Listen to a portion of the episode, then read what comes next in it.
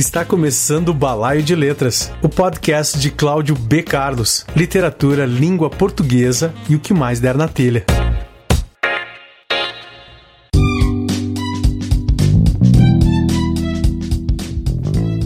Começando o programa número 16 do podcast Balaio de Letras. 16 programa significa. Significa. Que estamos no ar há quatro meses. Isso, isso, isso, isso, isso. Programa do dia 30 de agosto de 2020. Passamos o agosto, que vem a setembro.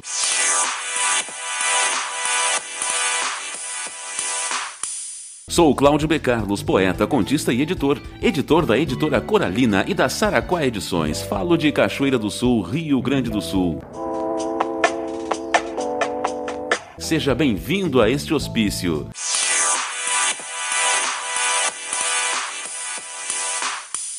Você pode ouvir o Balaio de Letras nos principais agregadores de podcasts.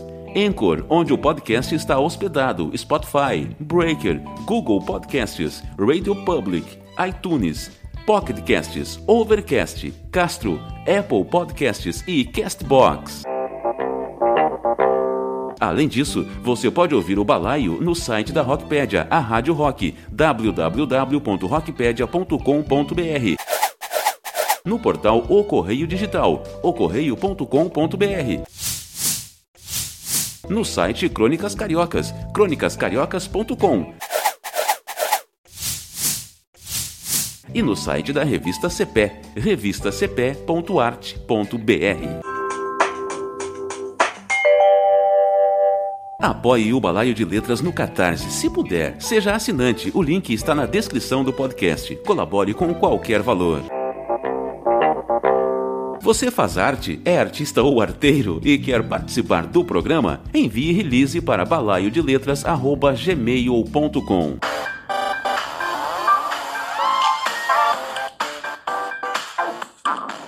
Precisa do nosso endereço para enviar seu material? Solicite pelo e-mail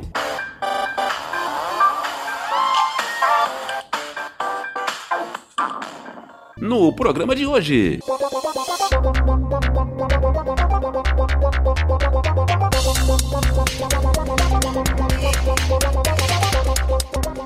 A participação de Atos Ronaldo Miralha da Cunha, falando sobre Contos de Prata, que acaba de lançar pela editora Penalux. Quase contos quase aleatórios. O convidado de hoje é o redator, editor, escritor, bibliotecário e especialista em literatura brasileira, Lúcio Carvalho.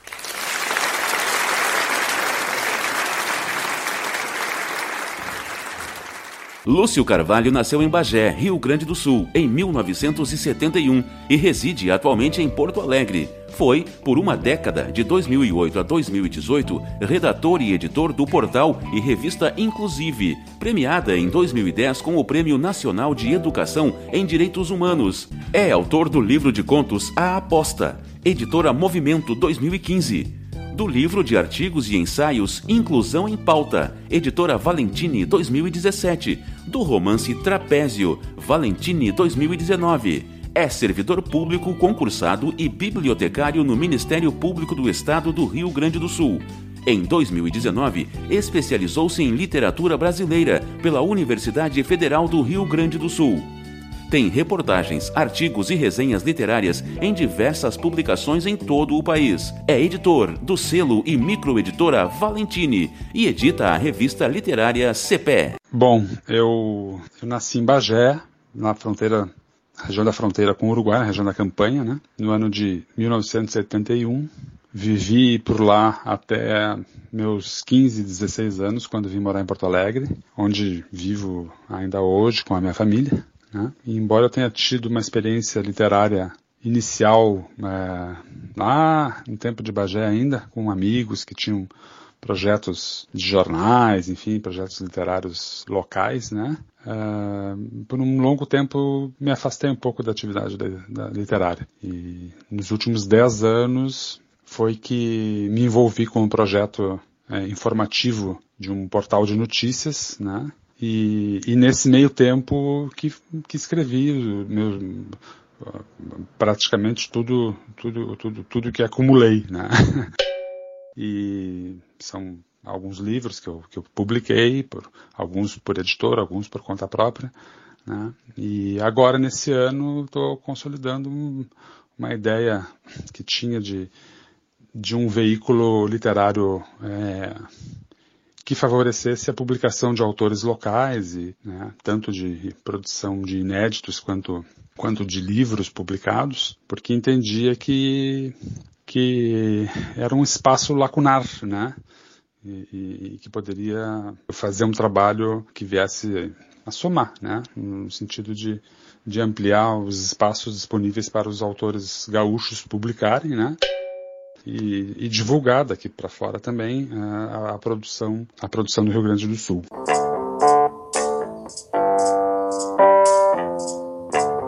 Lúcio, fale um pouco sobre seus livros. Bom, é, os meus livros, eles não são é, eles foram, como eu disse, escritos mais ou menos nesse período de 10 anos, né, dessa última década. Né? Embora o meu primeiro lançamento em livro tenha acontecido em 2015, foi um livro de contos intitulado A Aposta, que foi publicado pela editora Movimento aqui de Porto Alegre, né? uma, uma editora é, com, com, uma larga, um largo catálogo na produção é, literária do Rio Grande do Sul e foi lançado em 2015, exatamente, na Feira do Livro de 2015. Antes disso, eu já tinha reunido em livro artigos ensaios que escrevia e colaborava para a imprensa local e, e, e, nacional também, né, que eu, enfim, participava de iniciativas é, informativas que tinham um alcance nacional e reuni em, em livro, né, um, um, livro que, enfim, teve uma, uma distribuição inicialmente toda ela feita por meio digital, né? E depois de uns anos, agora quando lancei os outros, junto com a, com a editora, lancei a versão impressa também. Ao total são, são nove títulos, né? Entre, entre contos, ensaios, duas novelas, um romance, dois livros de, de poesia, e é isso, né? É isso os livros eles não são muito uniformes, né? Cada qual tem, tem, tem uma característica diferente. Embora, sim, enfim, né, se perceba ali uma, uma linha, né? Uma linha própria em relação ao conteúdo e, a, e, a, e ao estilo deles, são livros que vieram em tempos diferentes, né? Então é normal que tenham, tenham abordagens diferentes. Os livros de contos, eles saíram é, enfim, foram, foram, foram, foram reuniões que eu fiz, né, de contos que produzia esparsamente, não foram projetos, assim, de um livro de contos, assim, com, com digamos, com uma, com uma estrutura previamente pensada, né, mas sim reuniões, né, então são, são duas reuniões de contos. As novelas, não, as novelas realmente foram, foram trabalhos que, que me, me exigiram um pouco mais de, de tempo, de elaboração e planejamento, romance é a mesma coisa e a poesia também é reunião também, né? Não é um, não é um projeto assim, vou fazer um livro de poesia e enfim, vai ser assim, vai ser assado. Não, né? São, são dez anos de produção que reuni em dois volumes, né? E, enfim, é, sobre os livros, eles estão, é, estão disponíveis tanto em meio digital quanto em meio impresso, né?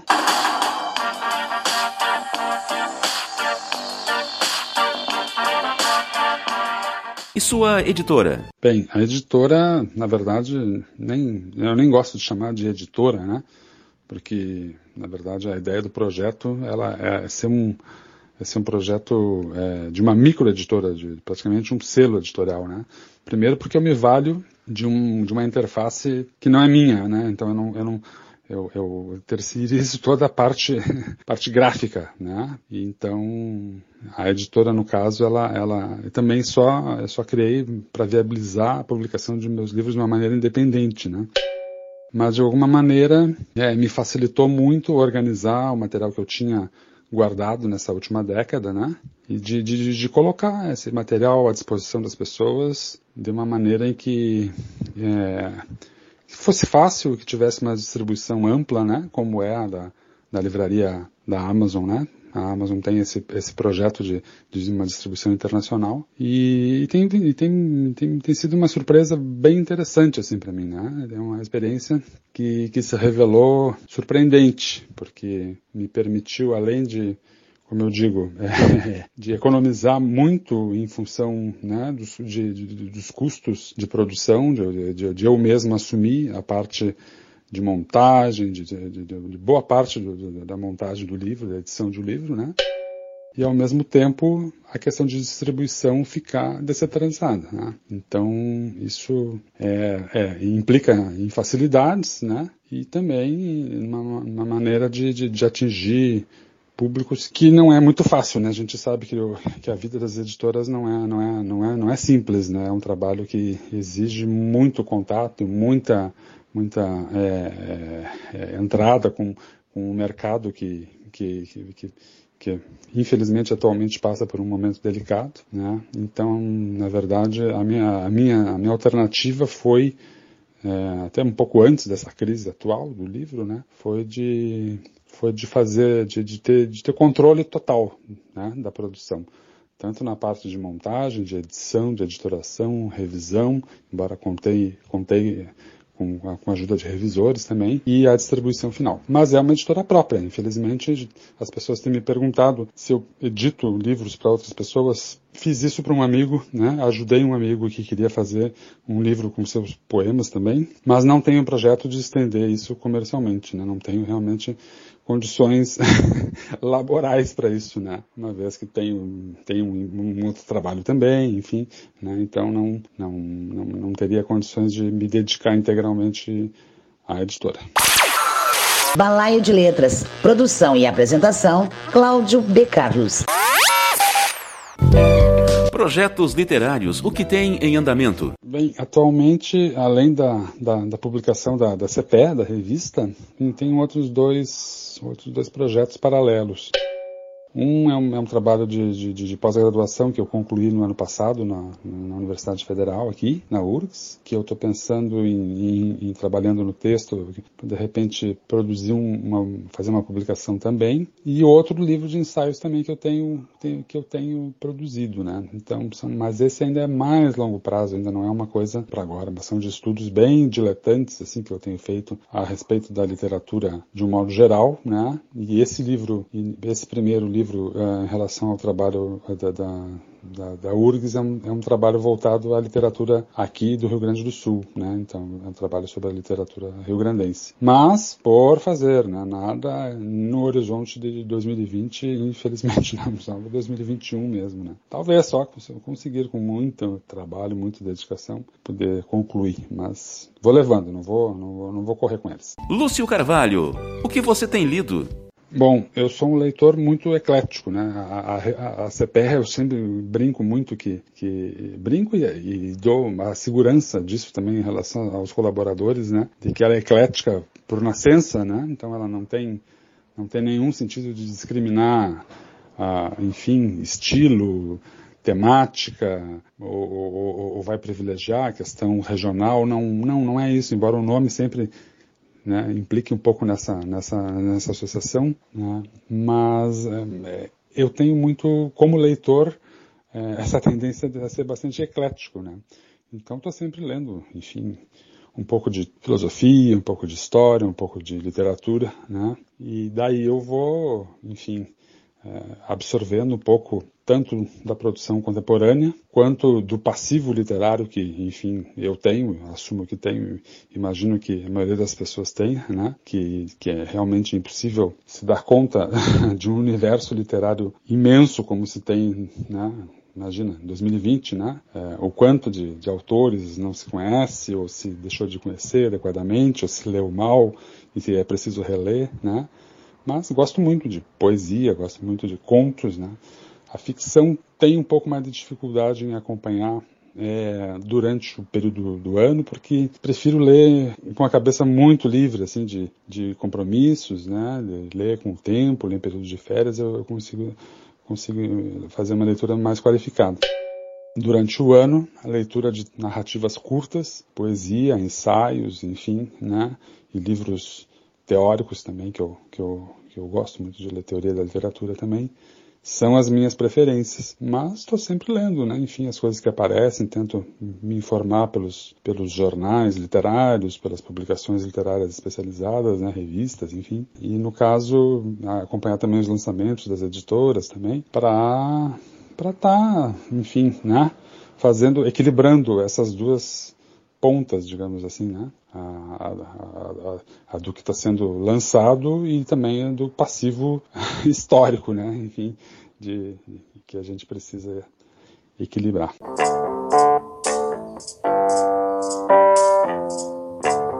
Balaio de Letras.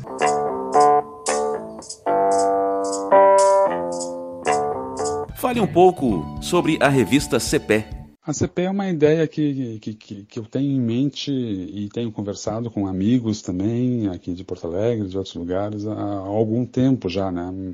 Talvez uns dois, três anos. É, eu acho que, que no, no, primeiro número dela, quando eu publiquei, eu fiz um texto que apresentei, enfim, a, a escritores, a jornalistas nas redes sociais, que explicava uh, qual a ideia, né? De onde tinha vindo aquilo. E, e, basicamente eu me referia a um momento, um momento em que a produção literária, ou enfim, não tinha muitos veículos disponíveis no Rio Grande do Sul.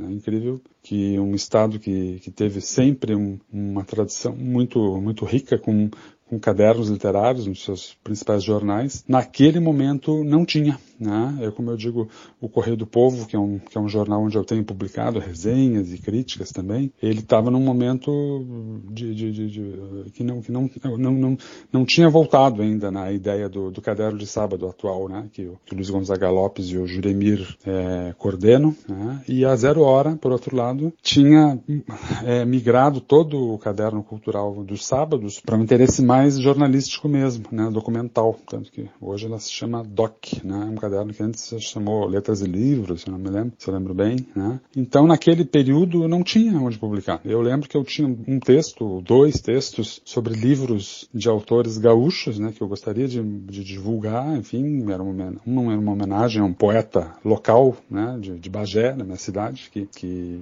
já tinha falecido, mas enfim, era um autor muito importante para a cidade, né? E não tinha onde publicar. Uh, e eu acabei, acabei levando esses textos para publicação em, em, outros estados. Né? Uh, também fiz um, um, trabalho sobre, sobre a tradução uh, dos autores uruguaios pelo, pelo Sérgio Faraco, né? E também não tinha onde publicar um texto sobre, sobre as traduções do Faraco aqui no Rio Grande do Sul, né? Então, aquilo me parecia impossível, não, não era possível isso. E ao mesmo tempo, eu olhava para dois andares acima, né, no Paraná, e o Paraná tinha três, quatro suplementos literários. E eu estava publicando coisas em Minas Gerais sobre o estado do Rio Grande do Sul. Eu digo, não, não é possível. Acho que a gente tem que tem que ter uma tem que ter uma resposta sobre essas coisas também, né? Mais ou menos no mesmo período, o, o caderno do sábado do Correio do Povo voltou, né? Ali publiquei algumas coisas e outros autores e estudiosos publicam regularmente um caderno de excelente qualidade. E eu achei por bem abrir um espaço para publicação de textos originais também, né? Porque, de certa maneira, é, é, é, como é que essas pessoas vão aparecer, né? Eu mesmo tive dificuldade de, de, de, de veicular meus primeiros textos, enfim, e, e me, eu gostava da ideia de poder ajudar pessoas que queriam publicar, né? E também de reforçar o não apagamento das, das, das edições em livro, né? Porque, na verdade, a gente, do, do meio literário, vê como é que as coisas acontecem, né? Elas têm um grande período de preparação, né? Faz, faz o lançamento e dali a pouco, puf, acabou. Né? A informação acaba, né? A gente pesquisa na internet, pesquisa, já não tem mais informação sobre aquele livro, sobre aquele autor, se não é nos nas premiações, assim, enfim, que, que vão atender um percentual pequeno, né, de todas as publicações, esse material fica meio esquecido. Então a ideia da revista é um pouco atender a esse tipo de demanda também. Né? Então é isso aí. A CPE veio com essa, com essa ideia. Você está ouvindo Balaio de Letras, o podcast de Cláudio B. Carlos.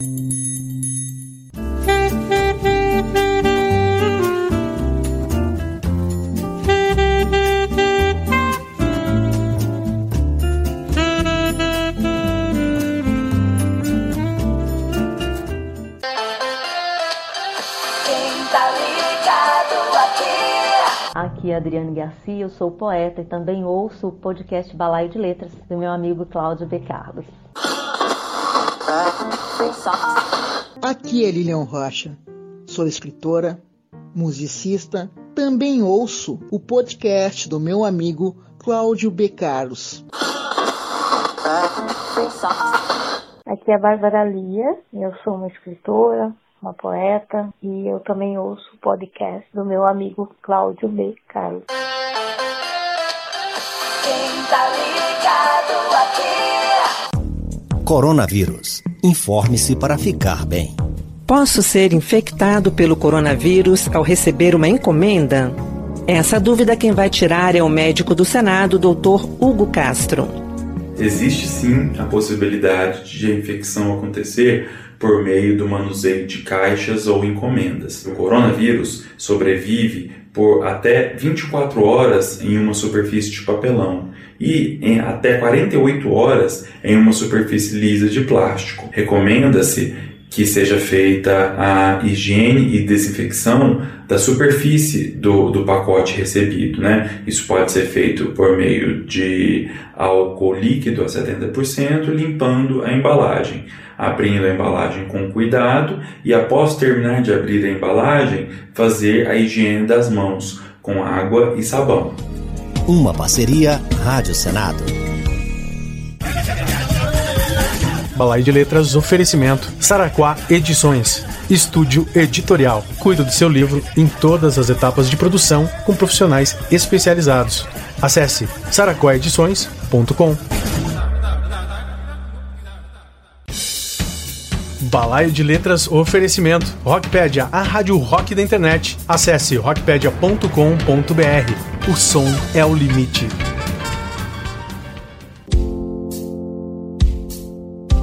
O trabalhador e o coronavírus. O consultor Eduardo Modena explica seus direitos durante a pandemia.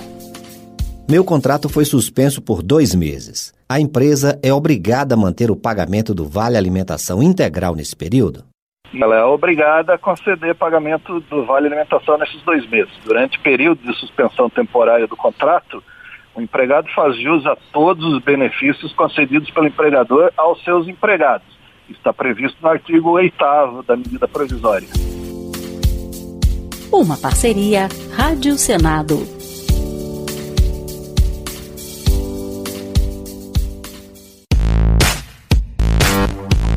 Balaio de Letras Oferecimento. Lab Propaganda. Áudio, vídeo e foto na medida certa. Acesse facebook.com barra Lab Propaganda. Racismo em Pauta. Amanhã é dia de branco. Essa expressão remete à época dos escravos, quando era comum qualificar as pessoas de acordo com a cor da pele. Enquanto a pessoa negra seria aquela preguiçosa, a pessoa branca seria quem realmente trabalha. Por isso, em vez de dia de branco, fale dia de trabalho ou simplesmente exclua a expressão do vocabulário. Racismo em Pauta. Uma campanha Senado Federal. Tá todo mundo ligado. Aqui é o Dinarte Albuquerque Filho. Sou poeta, também ouço o podcast Balaio de Letras. Aqui é o Bebeto Alves e eu estou no Balaio de Letras. Aqui é o poeta Escobar Nogueira. Também ouço o Balaio de Letras. Aqui quem vos fala é Calunga, escritor de literatura infantil e infanto-juvenil. Balaio de Letras, com Cláudio B. Carlos. Aqui é o Gerson Verlang, sou músico, escritor e sou ouvinte do Balaio de Letras. Tá todo mundo ligado!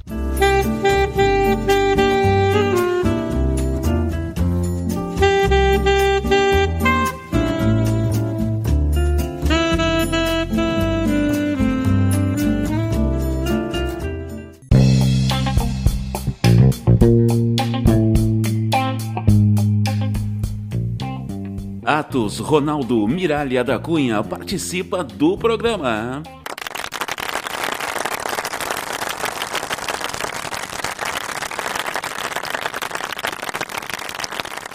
Atos está lançando pela editora Penalux o livro Contos de Prata.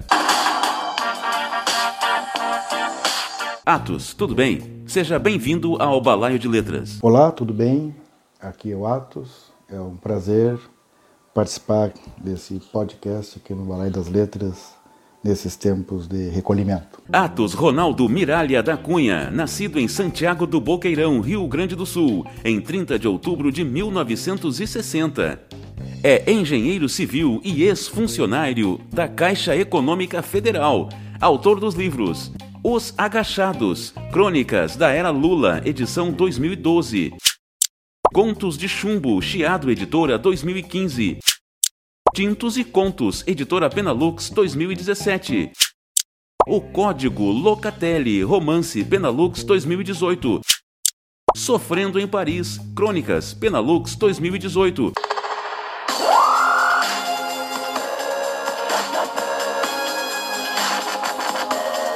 Contos de Prata é o segundo volume da trilogia dos metais, é isso? Fale um pouco sobre o livro, como foi o processo de criação, quanto tempo levou, quando sairá o próximo volume? Bom, nesse período, nos últimos três anos, eu consegui é, efetuar, o, ou melhor, realizar, finalizar o Contos de Prata, que eu tenho um projeto já de algum tempo de fazer uma trilogia dos metais, de contos. O primeiro foi o Contos de Chumbo, que eu publiquei em 2015, que trata de contos sempre remetendo a período, período da ditadura no Brasil. Os personagens sempre estão rememorando a ditadura, né, por serem pessoas já que viveram a época, ou os contos se passam diretamente na ditadura. Esse livro foi editado pela Chiado Editora. Nos últimos três anos, eu consegui finalizar esse Contos de Prata, que ficou pronto agora e lançado no meio da pandemia, né, sem lançamento físico, pela editora Penalux. Esses contos são todos eles, como o, o, próprio título diz, prata. Prata relembra, relembra cabelos de prata, né? então os personagens são velhos. Todos eles são velhos, os protagonistas. Então tem muitos contos, mas assim são personagens. Tem um, por exemplo, tem um dos contos que é um personagem que eu gostei muito de escrever, que eu conto trilha sonora, o personagem velho, 60 e poucos anos. Ele é um matador de aluguel. É, então, foi um livro que me deu muito prazer em escrever, porque é um período que nós todos nós estaremos perto, eu já estou bem perto, se não já dentro desse período da velhice. E é, foi interessante cumprir essa, essa meta assim, de elaborar contos com essa temática ou ou, ou envolvendo personagens velhos. O próximo volume da trilogia dos metais, eu tenho duas possibilidades de, e já com alguma coisa escrita. Seria tri, tri, contos de ouro, né, que remeteriam a pessoas portadoras de joias, de moedas, que tem, como eu trabalhei no, no setor de penhores da Caixa, eu tenho muita história, tenho mais de 40 histórias envolvendo ouro, joias, relógios, eh, moedas de ouro, e isso tem muito trabalho para ser feito para transformar em contos esses, textos. Né? Tem, são textos, pendem a maioria deles para o humor, né? então eu teria que estudar muito para ver o que, que eu consigo fazer nessa área de conto. A outra possibilidade são contos de ferro, só que esse aí eu teria que ter mais pesquisa e trabalhar mais na. Eu tenho pouca coisa escrita, eu acho, que seria o Contos de Ferro relembrando a aviação férrea, seria os ferrinhos. Eu sou neto e filho de ferroviário, então tenho muita história para contar, para escrever, mas esse é o que eu menos tenho escrito, tenho pouca coisa escrita sobre ferroviários. Tem alguma coisa musicada, inclusive, né? participou de alguns festivais com essa temática dos ferroviários, mas conto eu tenho poucos. E também teria uma outra possibilidade de fazer contos de ferro branco, que seriam os contos mais na linha gauchesca, assim, né? não digo cantos campeiros, mas com a temática gaúcha, com, um pouco da história gaúcha, da, das revoluções, dos caudilhos. Né? Então daria para fazer contos de ferro branco, tem essa possibilidade. Então, tá, então serviço tem muito serviço para frente ainda. É um projeto que eu não, eu não, eu costumo não trabalhar com prazos curtos, eu imagino longo prazo. Tanto é que o, o projeto Contos de Chumbo eu encerrei em 2015 e Contos de Prata foi 2020. Então eu não fico preocupado se daqui a 3, 4 ou 5 anos eu consigo encerrar a trilogia. É, tem que trabalhar com calma, tem que trabalhar com dedicação, revisão, revisar muito, escrever, reescrever, é o de praxe, né? O que é comum. E é isso aí então. Onde o livro está à venda? O livro está à venda na, no site da editora, da editora Penalux. E eu coloquei aqui em Santa Maria, na livraria, do, no livraria, no shopping Monet e também na SESMA, na Cooperativa dos Estudantes. Daqui a pouco, o Atos volta lendo um conto do livro Contos de Prata. Quase contos quase aleatórios. O designer gráfico, artista visual e roteirista porto-alegrense Roger Monteiro apresenta a coletânea de textos curtos 99 Quase Contos, à venda na Amazon. Conforme o autor, o livro que acaba de sair do forno traz frases desconexas, excertos de obras não publicadas e fragmentos de textos que nunca existiram. A obra conta com prefácio assinado por Neuza da Silva Mate, professora doutora em literatura comparada pela URGS, que define a escrita de Roger como um texto tapa na cara da hipocrisia. A capa do livro, com inspiração pop art, é assinada por Humberto Nunes. Já o arrojado projeto gráfico é do próprio escritor, em mais um reflexo do seu espelho. Artista e designer, Roger Monteiro não entrega apenas fortes e viscerais narrativas diretas nessa publicação, mas uma obra de arte pensada para o papel das páginas, construídas e numeradas de trás para a frente. Seja nas artes visuais, no cinema ou nas letras, o autor consolida um estilo de representar o que observa. Roger Monteiro nasceu na Porto Alegre no final dos anos 70. É designer gráfico, artista plástico, fotógrafo e roteirista.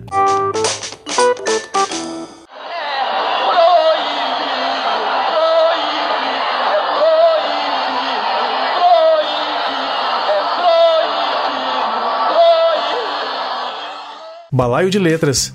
Literatura, língua portuguesa e o que mais der na telha. Chegou a hora.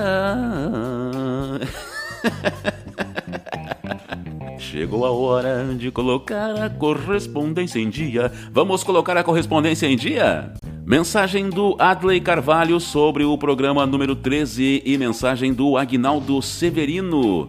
Agnaldo Severino de Santa Maria, Rio Grande do Sul, leitor voraz contumaz, leitor quanto mais, e que faz excelentes resenhas. Se você quer boas dicas de leitura, visite o blog do Agnaldo Severino, guinamedici.blogspot.com. Eu recomendo. Deixarei o link para o blog do Agnaldo Severino na descrição do episódio.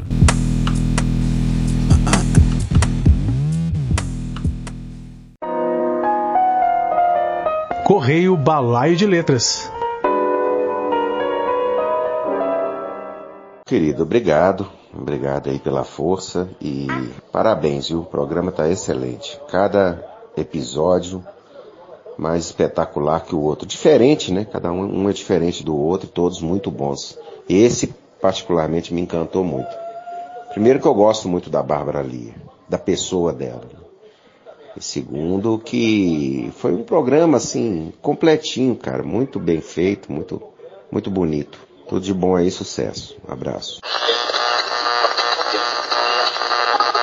Grande Carlos, acabei de ouvir o teu balaio de letras número 12, eu acho.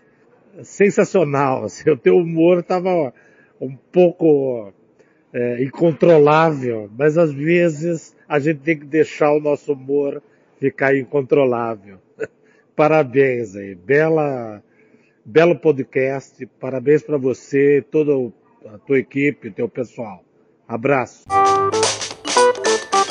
Não sei não se essa mensagem do Agnaldo se refere ao programa número 12. Eu acho que no programa 12 o meu humor até que estava controladinho. Já no 13, bom, no 13 eu não sei. Mas enfim.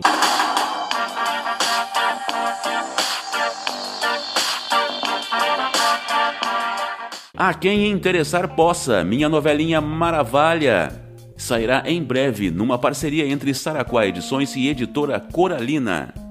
Maravalha, uma novela grunge Galdéria. Em breve estará em pré-venda no site da editora Coralina ou diretamente comigo. Avisarei, aguarde e confie.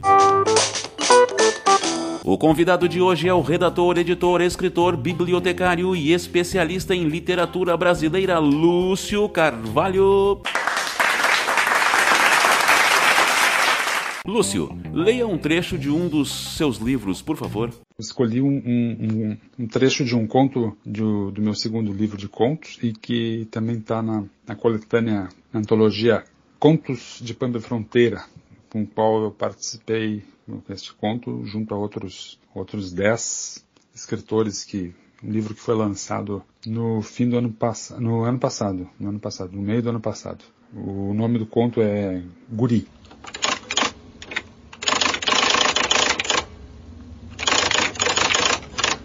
Que o guri mais gostava de dizer quando estava em serviço de rodeio era: pega manchado. O pequeno cão transformava-se numa flecha, deixava a matilha para trás e buscava de volta ao rodeio qualquer animal extraviado, enquanto os demais apenas observavam arfando. O guri se enchia de orgulho e ria sozinho, confirmando na expressão dos demais a presteza do cachorro. Só o Oswaldo não parecia importar-se com seus feitos exibimentos. Dizia que não se fiava em cachorro, só no pingo e no laço. O guri notava o desprezo. Mas mesmo assim, o orgulho era maior. Quando no verão os netos da dona Augusta apareceram na estância, o guri ficou ainda mais arredio. Embora os peões lhe tratassem bem quando o Oswaldo não estava por perto, ele se acostumara à solidão e ao silêncio da campanha e parecia aturdido de ver perto de si crianças brincando e jogando bola, como se dessa forma elas violassem o lugar. Mas ali estava claro por toda a parte que elas poderiam fazer o que quisessem. Nas tábuas das mangueiras e no lombo dos animais, a letra T, sobrescrita com uma meia-lua, indicava a inicial do sobrenome dos donos das, daquelas terras, e era o mesmo que ficava ao final do nome daquelas crianças.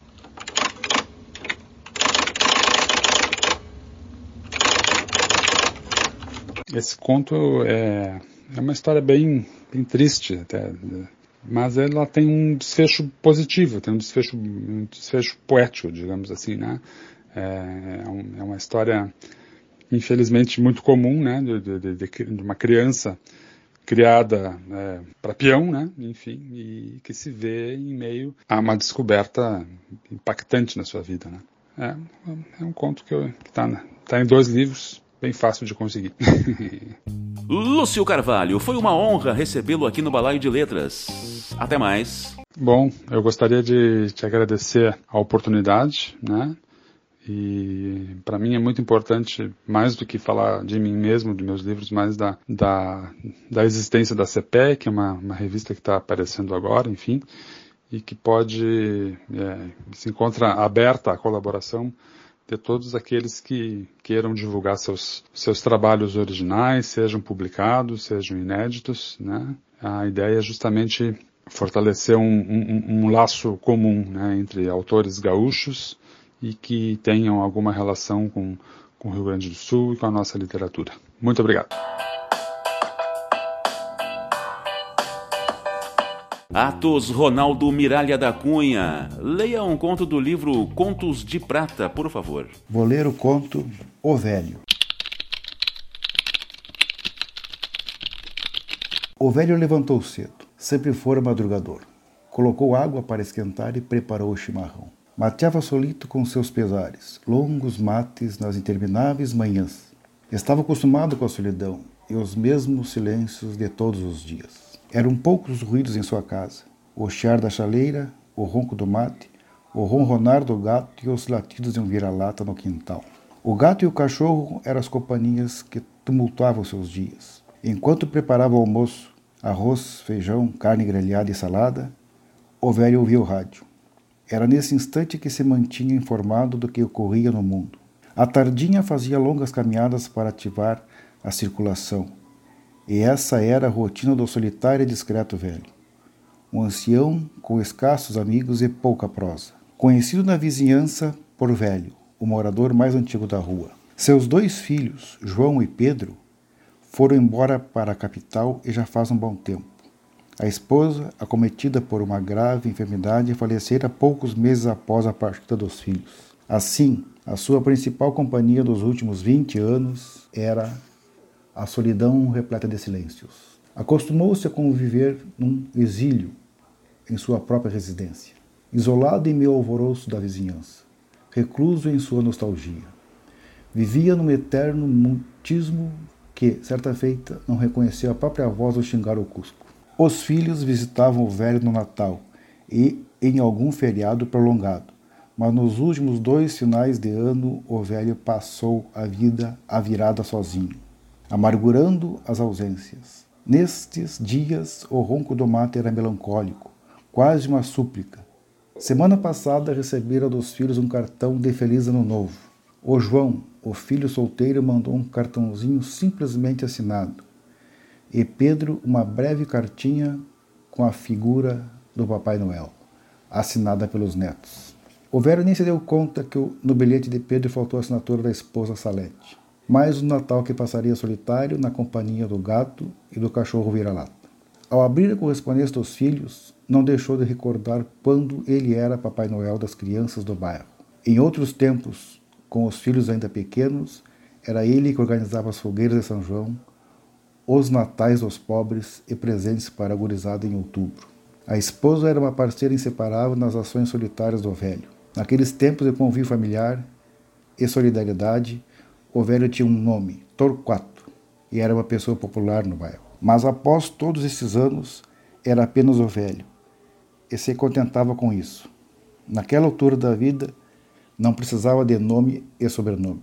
Nas últimas semanas, o velho estava acabrunhado, sentia-se abandonado.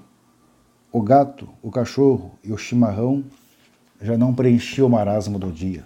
O velho não estava suportando a exagerada dose de felicidade proporcionada pelo isolamento. Na noite de 24 de dezembro, o velho resolveu armar a árvore para homenagear o menino Jesus. Arrumou o pinheirinho num canto da sala e colocou uma bola vermelha e outra amarela nos galhos mais embaixo. E ficou ali contemplando a sua árvore de Natal. Estou perdendo a peleia para a solidão. Não sei se aguento até o próximo Natal. Murmurou, acariciando o gato ao seu lado no sofá. À noite, serviu a ração dos animais e preparou uma torrada de pão integral e um copo de suco de uva. Essa foi a ceia do velho. Às dez horas da noite, a janta do velho já estava feita, apagou as luzes da casa, pôs uma cadeira no pátio e ficou em busca de alguma estrela guia rememorando outros natais. Na manhã seguinte, a rotina seria a mesma: aquecer a água para o chimarrão e alimentar os bichos. Para o almoço, faria um carreteiro do capricho e abriria uma garrafa de vinho da colônia. Meia garrafa seria suficiente para fazê-lo dormir a tarde toda. Quem sabe dormir para sempre, pensou. Mas um barulho de carro em frente à casa chamou a atenção do velho. Um táxi. E desembarcaram o filho, Pedro, e os dois netos. O velho sorriu. Então lembrou que fazia tempo que não sorria e quase chorou. Mas o homem não chora, enxugou uma incipiente lágrima. Sentaram-se na cozinha, um, um antigo costume da família, e o velho ofereceu chimarrão ao filho. Os quatro ao redor da mesa, colocando a conversa em dia. Os dois guris já estavam crescidos. Dois homenzinhos, falou e alcançou a cuia para o filho Pedro. O mais velho vai para a oitava série e o mais novo para a sexta. E a Salete? Não quis vir. A Salete nos abandonou. Fugiu de casa e foi morar na serra. Faz seis meses que não tenho notícias dela. A Laputia e os guris tomam chimarrão? Nunca tomaram. Nem sabe o que é mate. Então o velho alcançou a cuia de chimarrão para um dos guris e sorriu. O gurizote pegou a cuia e começou a chimarrear. Naquele momento, percebeu que tinha vencido a peleia com a solidão. Valeu, Atos! Obrigado pela participação. Conto com você novamente aqui no Balaio para falarmos um pouco mais demoradamente. Grande abraço, até mais, tchau. Certamente voltaremos numa nova oportunidade para participar desse podcast. E um, deixo um abraço para to todos e boa quarentena. E aí, gostou? Quer saber mais a respeito do nosso trabalho? Então acesse o blog balaiodeletras.blogspot.com seja bem-vindo.